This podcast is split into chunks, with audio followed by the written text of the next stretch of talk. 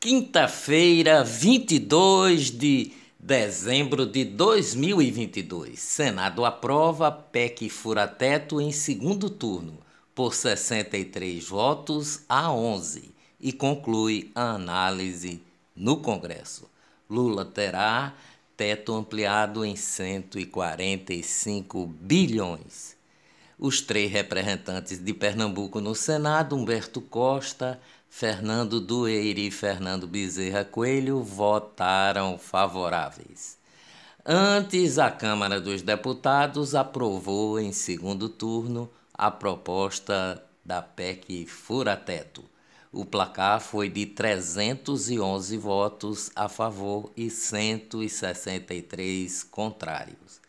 Centrão cobra fatura e pede ministérios com orçamento de 94 bilhões em 2023.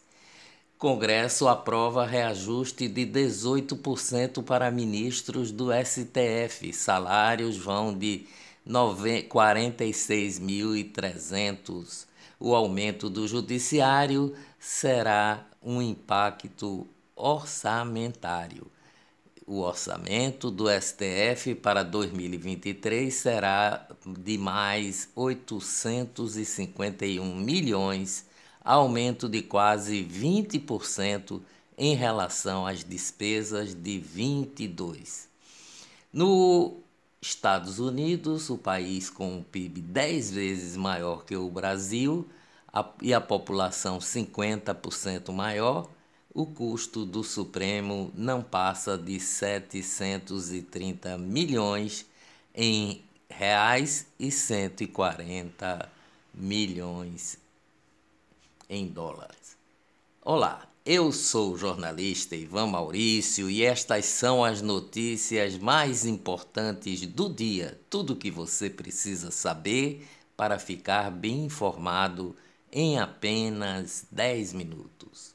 Ministério Público Eleitoral do Rio de Janeiro move uma ação contra o governador reeleito no estado Cláudio Castro, do PL do Rio de Janeiro, e seu vice Tiago Pampolha, do União Brasil, para caçar a diplomação de ambos e torná-los inelegíveis por oito anos.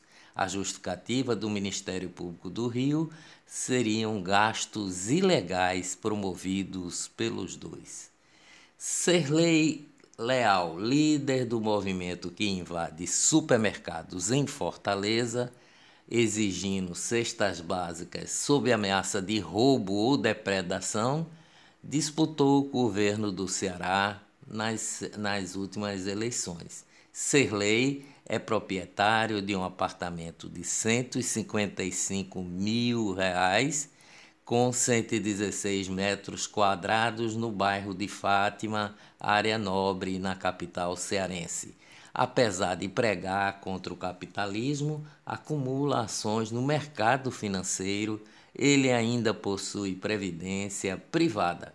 A Justiça Eleitoral, Serlei Leal, não declarou que possui quase 180 mil em bens. Suas ações nas bolsas de valores são avaliadas em 10.266 e a de previdência privada no valor de 12.649. Morre o ator Pedro Paulo Rangel aos 74 anos. O ator carioca estava internado desde o dia 30 para tratar uma complicação de um quadro de enfisema pulmonar. Internado com câncer de colo e metástase, Pelé apresentou uma piora significativa em seu quadro de saúde. Ontem, em nota, o hospital Albert Einstein informou que a doença se propagou e para o coração do ex-crack que também atinge o funcionamento de, dos rins. Economia no Brasil. Pix supera pela primeira vez 100 milhões de transações em um único dia. O recorde anterior tinha sido alcançado em 30 de novembro, quando foram registrados 99,4 milhões de transações.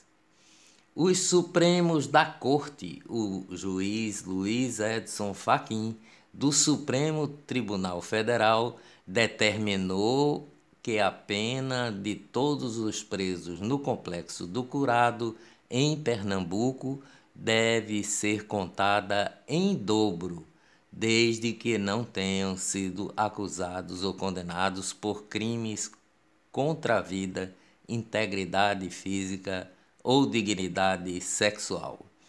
Ministro Alexandre de Moraes libera parte da verba bloqueada do PL para pagar funcionários.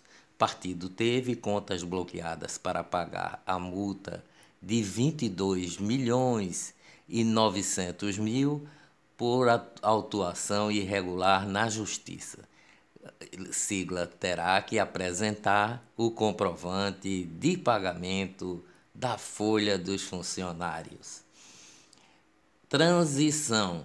Flávio Dino anuncia Tadeu Alencar como secretário nacional de Segurança Pública.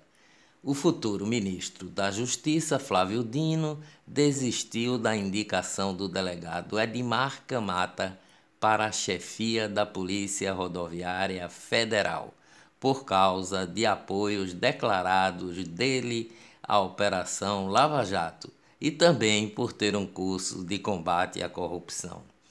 Dino anunciou que o chefe da corporação será o policial rodoviário Antônio Fernando Oliveira. Ontem ele disse, indicado por Dino, é enaltece Lula e é fã de Fidel Castro. André Siciliano é escolhido para a Secretaria da Presidência da República.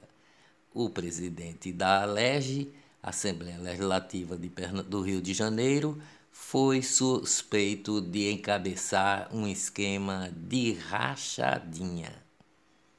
Dias melhores virão com certeza. Até amanhã, se Deus quiser.